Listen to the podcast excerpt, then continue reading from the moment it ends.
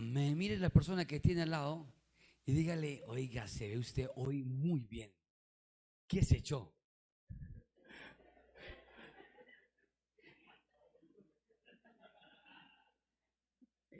Y no son feromonas, no. Es la gracia del Espíritu Santo, amén. Amén o no amén.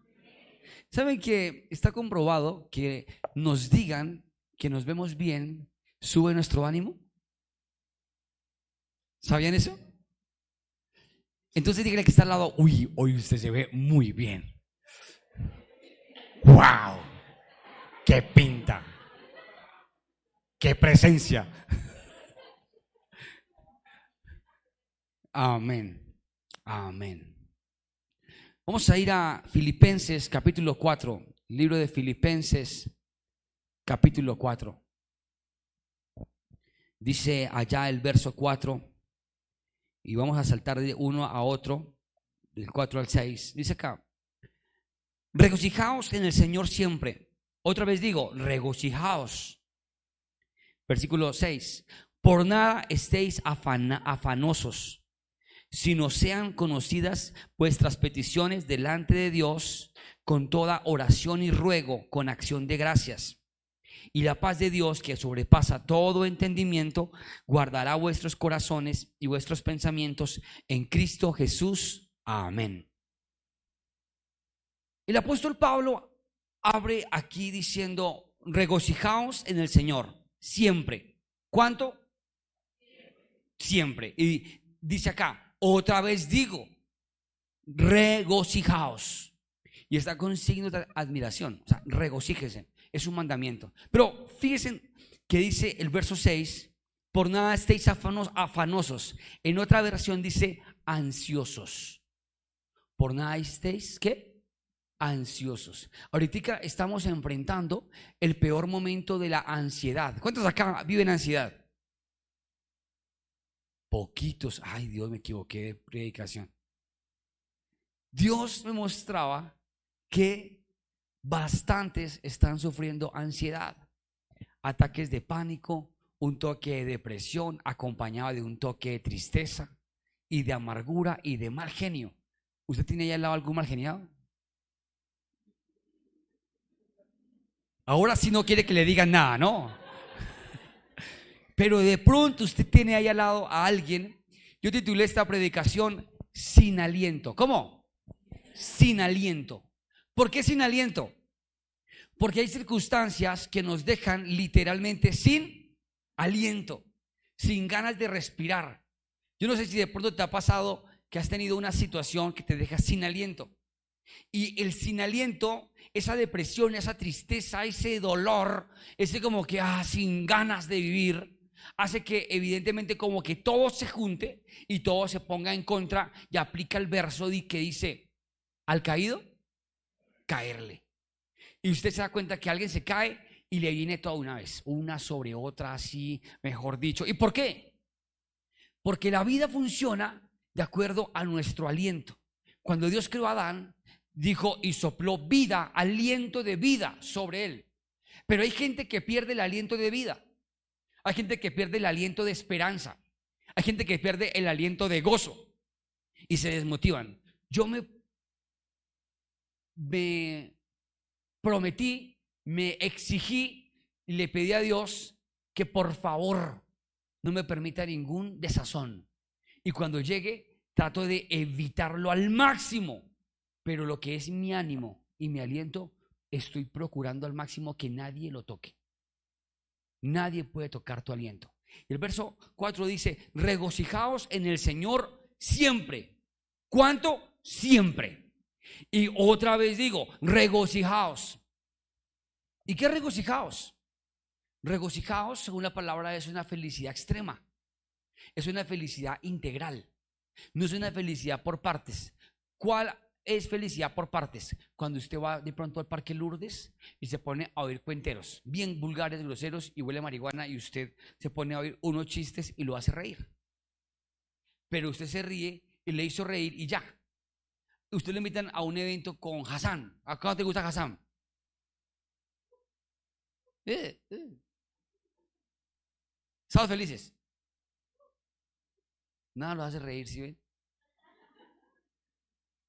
De pronto usted tiene a alguien, algún humorista preferido, y usted va y, paga por él una boleta, ingresa y lo hace reír, lo mete en su película y, lo hace reír a usted. Usted se siente contento. Pero eso es una alegría momentánea. Porque usted sale y sale otra vez así. ¿Qué tal? No, uy, espectacular, me hizo reír cuando la ballena entró y tiró. Chévere el cuento, pero hasta ahí llega. Tú hablas con alguien que chistoso, te hace reír, pero al momento. ¿Y después qué pasa? Lo extrañas. Porque te genera felicidad. es que él es tan lindo, es chistoso, me hace reír, cuenta unas boas, sale con unas boas. Es que me acuerdo. Parecen hasta. De verdad, bobos, sí, sí, esa palabra. no. Pero es una felicidad momentánea. Y de la felicidad que trata la Biblia es una felicidad siempre. ¿Cuánto? Siempre. Hoy es el día en el que tenemos que cobrar aliento y pedirle a Dios que el aliento de su gozo pose sobre nosotros. Porque eso va a hacer que todo comience a fluir. Verso 6. Por tanto, perdón, por tanto no, por nada. ¿Por qué? Por nada. Por nada estéis afanosos o por nada tengas ansiedad. Dice acá, sino que sean conocidas vuestras peticiones delante de Dios con toda oración y ruego, con acción de gracias. Es esto, es algo así de simple. Se te cumplió el, ya el compromiso de la renta de tu casa o el, crédito con el banco, ya tienes que pagar la cuota y tienes que reunir ya 3 millones de pesos, 2 millones de pesos ya, hoy, no tienes nada. ¿Qué haces? No, lo que dice la Biblia es, por nada estéis ansiosos, tristes, amargados, afanados, sino...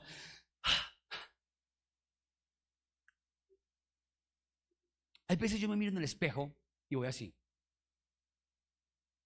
Y cuando me miro digo, Dios mío, Padre, perdóname. Y comienzo a hacer así.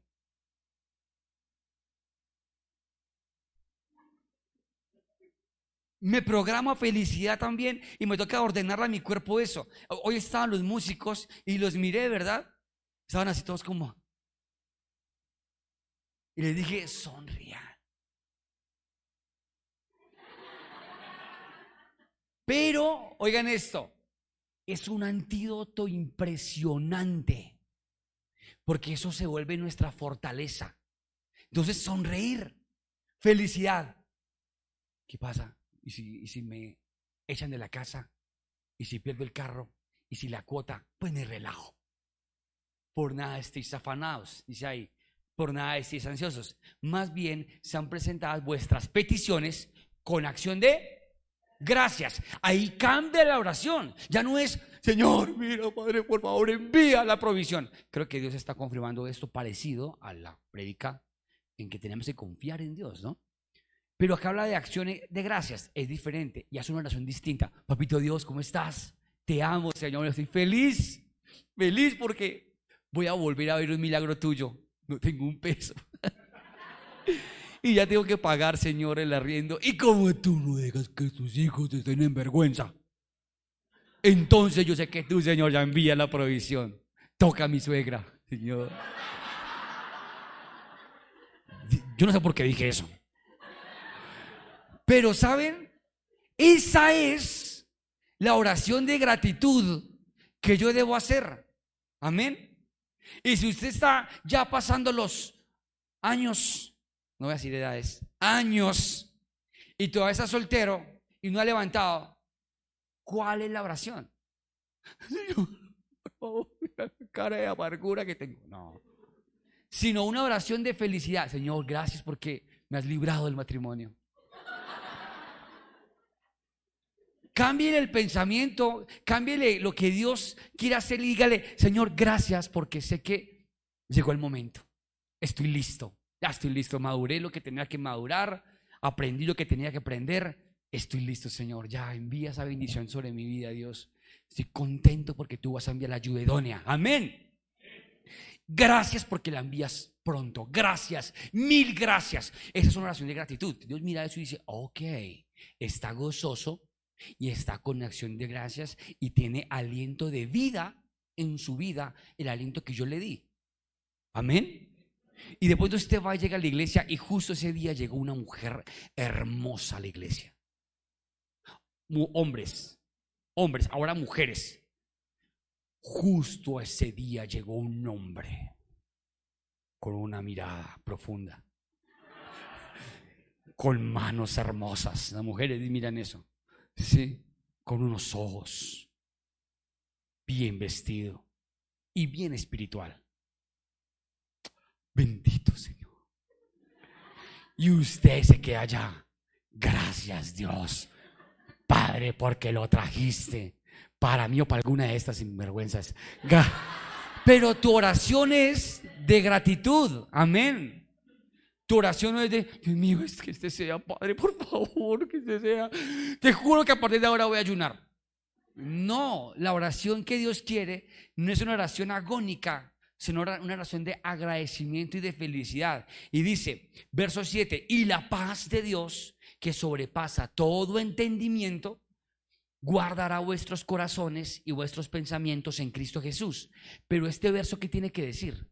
Atentos, este verso se articula con el verso 6 cuando habla de que por nada estéis ansiosos. Y la ansiedad y el afán es un problema emocional. Es un problema del aliento y el aliento es vida.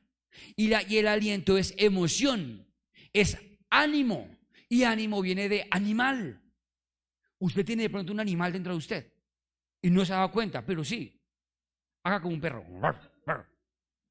Pero fíjese que ese ánimo que tenemos dentro, ese ánimo que viene del aliento de vida, es emocional. Y como es emocional, si tú tienes problemas emocionales, no es ahora, Vas a concentrarte allá, pon tu mente en ceros y comienzas a meditar. Vas a ver cómo te desprendes de tu cuerpo. Y vas a entrar a pensar. Y por ahí tenemos que de fondo. Un violín, un violín. Y tú allá. Y hacen esto. Idiotas. Directo lo digo, idiotas. La Biblia dice, mediten en Dios y tendrán paz. Pero se prefiere meditar en su ser, no en Dios. Pues que Dios juzgue por eso. Me lo saqué. Pero idiotas, ¿por qué voy a meditar en mí o en un pensamiento estúpido? O trabajo mis emociones con personas imperfectas a trabajar directamente con Cristo con su palabra, que es el mejor modelo y el mejor patrón para tener paz. Acá dice, clarito, por nada estéis ansiosos, más bien den gracias a Dios y vuestras necesidades sean puestas a quién? A Dios. Y dice acá, y la paz de Dios, ¿la paz de quién? ¿La paz de quién? ¿La paz de quién? De Dios no la paz que el mundo da, no la paz que la gente da, la paz que sobrepasa, dice ahí, todo entendimiento, guardará vuestros corazones y vuestros pensamientos en Cristo Jesús. ¿Qué significa esto? Que yo no tengo problemas emocionales. Porque Cristo es quien me sana y quien guarda mi corazón. Amén. Ustedes poco me ven a mí de pronto, estoy triste porque es que... No, gracias a Dios no, ni aún dentro de nuestro matrimonio, que estamos hoy de aniversario. Feliz aniversario. Ni aún en estos 17 años de bendición ni aún en estos 17 años, oigan esto, problemas, dificultades, porque nuestras emociones están guardadas en Cristo Jesús. Amén. Entonces no andamos con problemas emocionales, No andamos con pruebas y problemas de que hoy estoy mal y mantenemos peleando. Nosotros no peleamos, gracias a Dios. Y si discutimos, hay una diferencia, la solucionamos rápido. Porque no hay problemas emocionales, ni mantenemos por ahí todos eh, bajos de nota. Miren, les voy a decir algo. Dios promete que la paz que sobrepasa todo entendimiento guardará vuestros corazones y vuestros pensamientos. Esto es impresionante. Primera Samuel capítulo 30, verso 6. David estaba angustiado, muy angustiado, dice ahí, porque el pueblo hablaba de apedrearlo. Todo el pueblo estaba con ánimo amargado. ¿Cómo estaba el pueblo? Con ánimo amargado, cada uno por causa de sus hijos y de sus hijas. Ah. ¿Cuántos son papás? Una vez, en algún momento usted lo ha amargado un hijo? que se le desvió ese, ese sinvergüenza. Y usted dice, güey, madre, ¿por qué? ¿Por qué tú eres chino? Hoy les voy a decir algo. Aquí la Biblia habla de que andaban amargados. Pero cuando habla de hijos, habla de familia. Y había una amargura por su casa. Cada uno vivía amargado. Dice acá. Cada uno por su causa de sus hijos y de sus hijas. Pero David se fortaleció en el Señor su Dios. Amén. Ya entiendo por qué David, a verles por favor a los de staff que me ayuden a que nadie esté circulando, gracias. Ya entiendo por qué David, ya entiendo por qué David era un hombre conforme al corazón de Dios. Porque David, aunque vivía aflicción, siempre se fortalecía en el Señor. Imagínense ustedes que David comete un error.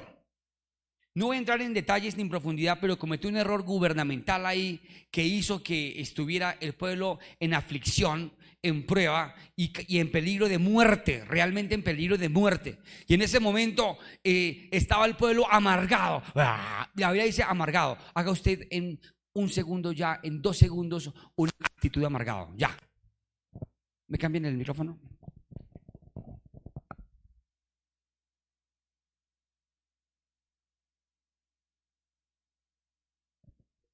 Hola, sí.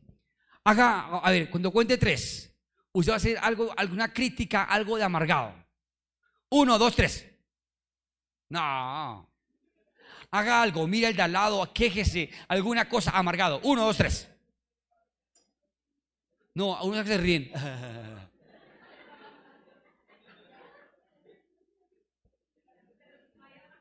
Mira el de al lado hoy. Miren esto.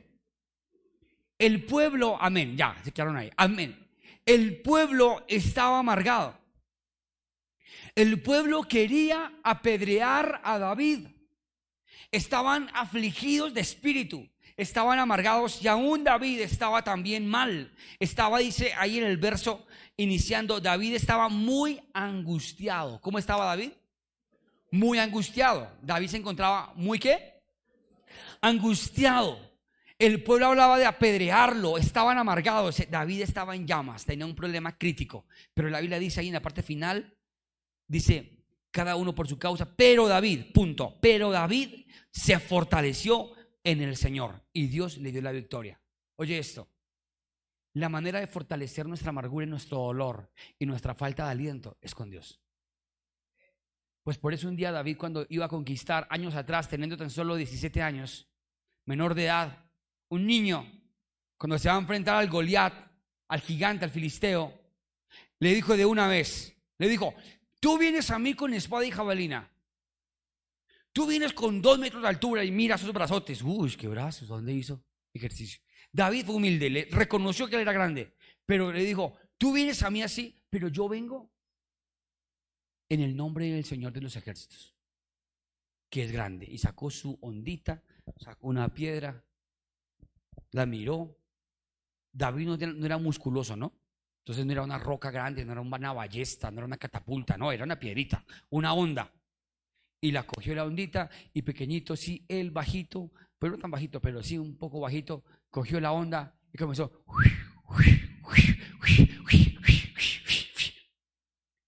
¿Cómo se veía David? estaba todo el pueblo filisteo y todo el pueblo de Israel, los guerreros, todos sabían que si David perdía, Israel se hacía esclavo de Los filisteos. Y si vencía al Goliat, automáticamente, ¿qué? Los filisteos tenían que sujetarse a Israel y se acababa la disputa, la, pelea. Cuando sale David, tú vienes a mí con espada y jabalina, pero yo vengo a ti en el nombre de Jehová de los ejércitos. Yo creo que todos los hombres, no, David, no haga eso. Cuando. Cayó, porque él le dio a entender al mundo que su estrategia no era humana, era espiritual. Él se fortalecía en Dios. Su aliento era Dios. ¿Su aliento quién era? Dios. No fue como la solución para su vida ir a una persona o buscar una conexión o armar una emboscada. Cuando yo haga un señuelo, usted van a coger y le meten un, le, ponen un espejo en los ojos al filisteo para que no vea, lo encandelillamos y yo me le voy por un lado y a la yugular, una puñalada. ¿No fue así? No fue así. Fue con una piedrita y confesando el nombre de Dios. Qué lindo, ¿no?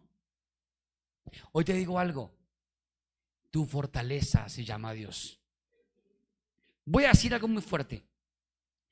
Entre más trabajes por salvar tu vida, más la, vas a perder. Hoy tienes un contrato, mañana no. Mañana tienes contrato de trabajo, en dos años seguramente no. Y de pronto en tres años estás en el mismo punto que estabas hace cinco años y mantienes así. Hoy te voy a decir algo. Si tú pones a Dios como tu fortaleza, como quien levanta tu ánimo, como quien te fortalece, como quien es el más, tu aliento, te voy a decir algo, en un año, en dos años, logras lo que no lograste en diez años. ¿Lo crees o no lo crees? Yo lo he profetizado y lo estoy viendo, es impresionante. Es algo sobrenatural.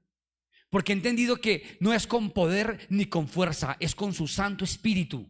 Es con su Santo Espíritu. Y dice acá, en Génesis capítulo 2, versículo 7, entonces Jehová Dios formó al hombre del polvo de la tierra y sopló en su nariz aliento de vida y fue el hombre un ser viviente. Tú necesitas el aliento de vida de Dios para ser un ser viviente. Porque tú vives, pero tú vives como el resto de la gente. Por ahí oí que alguien dijo hace poco, no, es que me la paso asando. ¿Y qué? No, bastante comiendo asando y comiendo. Me la paso como asando y comiendo. Miren, yo les voy a decir algo. Dios no quiere que tú mantengas asando y comiendo. Dios quiere que tú seas libre. Amén. Que tú vivas en felicidad, en el código de bendición, en el código de éxito. Es lo que Dios quiere. Diferente a lo que la gente piense. Dios te quiere feliz. La Biblia, la, Biblia dice acá, regocíjesen. Otra vez lo digo, regocíjesen. Y la, Biblia dice que fue el hombre un ser viviente cuando Dios sopló en su nariz aliento de vida. ¿Y saben qué es aliento de vida? Aliento de vida. Vida es plenitud. Vida es un éxtasis de felicidad, haciendo lo que tú deseas. Eso es qué? Vida. ¿Un qué? Un éxtasis de felicidad haciendo lo que tú deseas. ¿Cuántos quieren vida? ¿Por qué la gente consume tusi, éxtasis, pepas, bichas, marihuana? Porque es bueno, pastor. Porque me mentalizo. Porque puedo dormir. ¿Sabe qué es? Dile está al lado, infelicidad.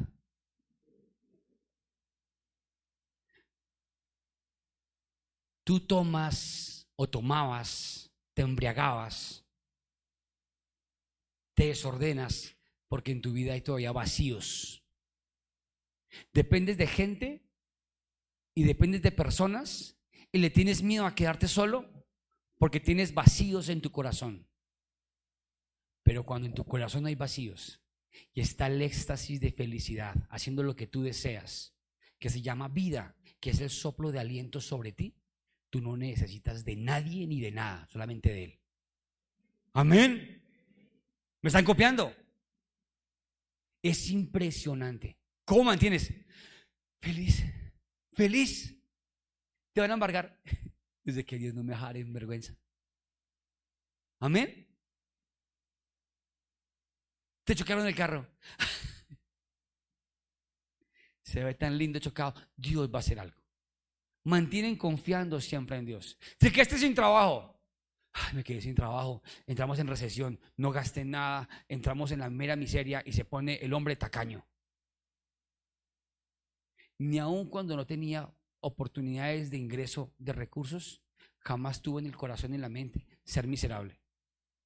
Si en la cuenta habían tan solo 200 mil pesos y con eso sobrevivía, y eso es lo que yo valía, y no había absolutamente nada más ni ninguna fuente, y Mateo o mi esposa me decía, ay, que queremos comer algo, y la, la comida valía 100 mil pesos, era irresponsabilidad. Pero yo lo hacía, porque sabía que Dios iba a suplir. Y de pronto tú no lo entiendes. Pero te voy a decir algo, como ayer yo les decía a los de Chía, que fue espectacular la palabra de ayer.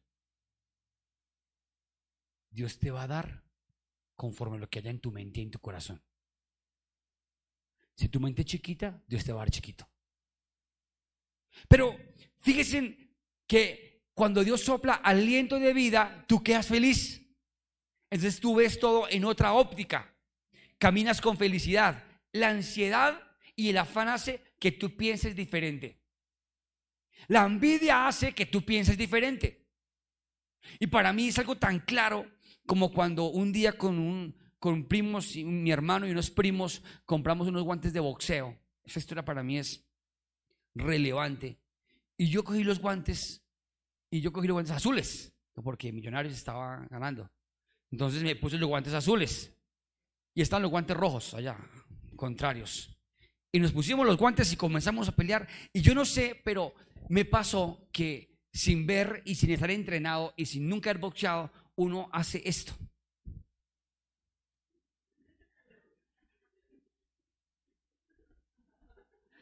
Uno hace eso y uno comienza a moverse. Y me acuerdo que se comenzó a cansar de los brazos. Y nos estamos dando duro. Y me agarré con un tío. ¡Pum! Y todos, ¡Uy! yo, uy, bien, tío. Y después, ¡pa! Otro. ¡Ah! Dios mío, yo era, en el mundo pasado era... ¿Cuál Bruce Lee? Anulo. y, y fíjense que vencí a uno, vencí a otro y llegó mi hermano. Y mi hermano tiene brazos largos. Entonces él era así. Él casi no se movía, era así. Y yo. Y mis primos comienzan a hablar. Desquítese eso, hermano. Yo soy mayor que él. Desquítese de lo que le pero molestando. Desquítese, desquítese. Y eso comenzó a generarme pánico, miedo. Y yo, no, no le daba. Y él, y él hacía así. Y yo no llegaba. Cuando se devuelve. No, no fue así. Pero cuando se devuelve, ¡pah! Me pega y sí, me reventó. Y entonces, ¡uy! Y yo. Y él me miró y me dijo, Yesilo, ¿todo bien? No, ¿todo bien? Sí, ¿todo bien? Y yo, sí, todo bien, hágale. No. Perdí el control. Entré en emoción, no entré en inteligencia no entré en paz. Y todo lo que yo había ganado antes se perdió, se olvidó. Ya estaba torpe. Peleaba como, un, como los peruanos. Y ahí me pegó otra. Entonces, uy, y yo me calenté, yo ya activé piernas, dientes, de todo. Hasta que ya, ya, ya, cálmese. Y yo, suéltame. Lo digo con humildad, porque ahí fue la prueba de que más tarde veo una película en donde dice que tú nunca tienes que pelear con emociones, sino con inteligencia. Porque si le metes emociones a tu vida, vas a golpear mal. Tú no puedes caminar con resentimientos con gente, porque no prosperas. Yo aprendí a liberarme, aprendí a soltar, aprendí a tener vida, aprendí a disfrutar mi vida sin pensar en los demás. Y cuando alguien llega aquí con un buen carro, te felicito, qué chévere tu carro. Y no. Y no diezma, ¿no? No, soy libre. Soy libre. Soy feliz. Y les quiero decir en el nombre de Jesús, su pelea no es con emociones, es con inteligencia. Con resentimientos usted no va a ganar a su papá. Con resentimientos, amargura, usted no va a ganar a su familia. Gánesela con amor, con inteligencia. Porque el resentimiento y la amargura y la piedra y las emociones enchocadas hacen que te desdibuje la visión y no llegues. Miren que el aliento de vida es lo que tú necesitas. Salmos capítulo 55, verso 22 dice, echa tu carga sobre el Señor y Él te sostendrá. Echa tu carga sobre el Señor y Él te sostendrá. Jamás dejará caído al justo. ¿Echa qué? Tu carga sobre el Señor. Pero lo hacemos mal. Cuando estamos cargados emocionalmente, ¿a quién echamos la carga? ¿A quién? Al al lado. ¿Y a qué le pasa? No, estoy cargado. ¿Tengo yo la culpa? No, pero estoy cargado. Estoy cargado. Pero yo no tengo la culpa. Pero estoy cargado. ¿Y qué quiere que haga? Estoy cargado. La Biblia dice, echa tu carga sobre el Señor. ¿Sobre quién?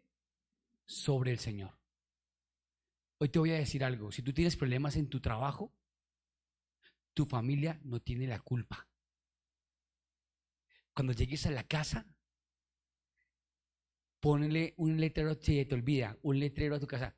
No te olvides ser feliz grande o una cara ahí que, le recuerde. Deja fuera su amargura, las deudas, los problemas, el estrés, todo. Y entre, hola, ¿cómo están? Ah, qué rico mi casa.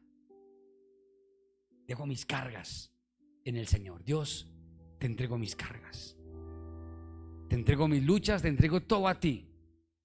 No me voy a cargar más. Yo en el nombre de Jesús lo visualizo en mi vida. Procuro todo el tiempo dejar las cargas en Él. Y Él te sostendrá. Cuando tú le dejes las cargas a Él, Él te sostiene. Él no te sostiene si tú dejas las cargas a tu esposa, a tu esposo, a tus hijos. Él no te sostiene. Él te sostiene cuando tú dejas las cargas en Él.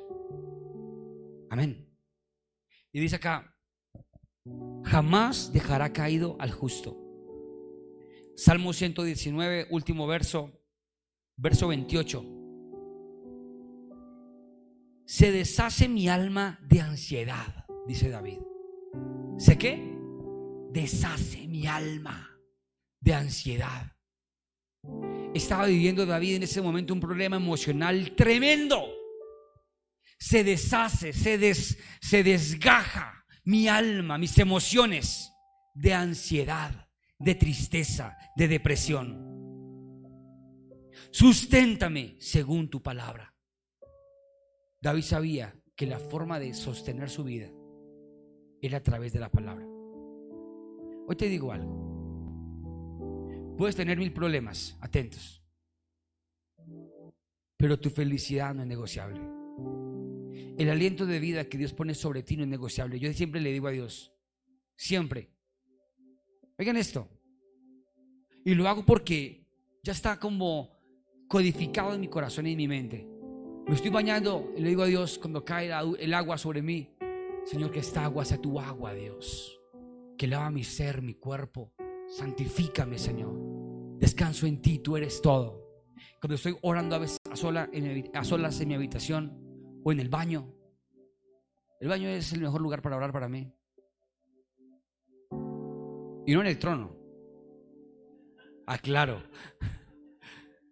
Y cuando estoy orando le digo a Dios, lléname de tu aliento, Dios. Y se lo digo. Lléname de ti mientras respiro, mientras respiro. Lléname de ti. Lléname de ti. Quiero vida. Y veo que Dios comienza a dibujar lo que mis ojos ven en lo que para mí es vida. donde alguien me dijo, comiendo pizza, comiendo pizza, me invitaron a comer pizza y me dijeron, paz, desapuestos en mi corazón, te regalo esta moto. Es una moto súper linda. Y yo no, sí. Yo dije, no, pero yo sé que yo no puedo decir eso. Yo, no lo creo, eso no se puede decir. Tienes que decir, sí lo creo. O amén, recibo. Yo no, sí. Lo abracé de verdad, sí, qué felicidad. Les quiero decir que Dios es el Dios de los detalles.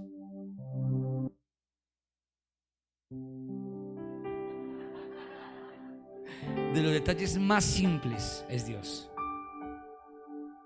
Dios es hermoso. Y les digo en el nombre de Jesús, permiten la felicidad de Dios en sus vidas. Dejen sus cargas sobre Él.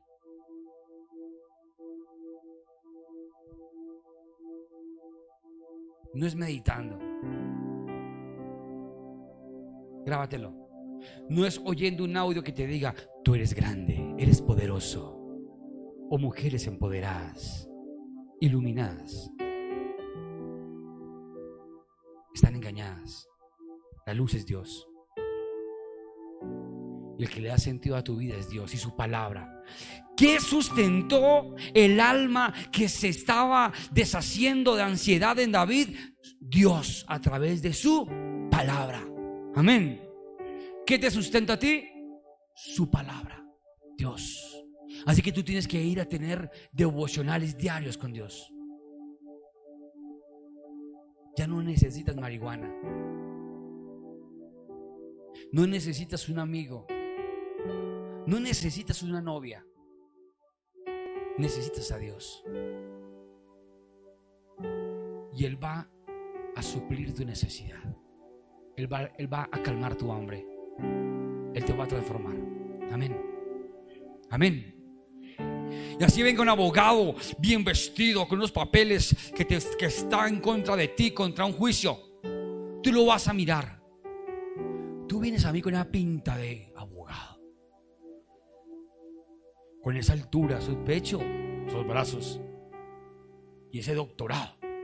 Pero yo vengo a ti en el nombre de Jehová de los ejércitos. Y Dios me va a la victoria. Porque esos papeles los tiene el mejor abogado que se llama Jesucristo. Amén. Y nuestro abogado es Dios. Así que no tengo temor. Dios está conmigo. Amén. ¿Lo crees? Si lo crees, pongámonos en pie.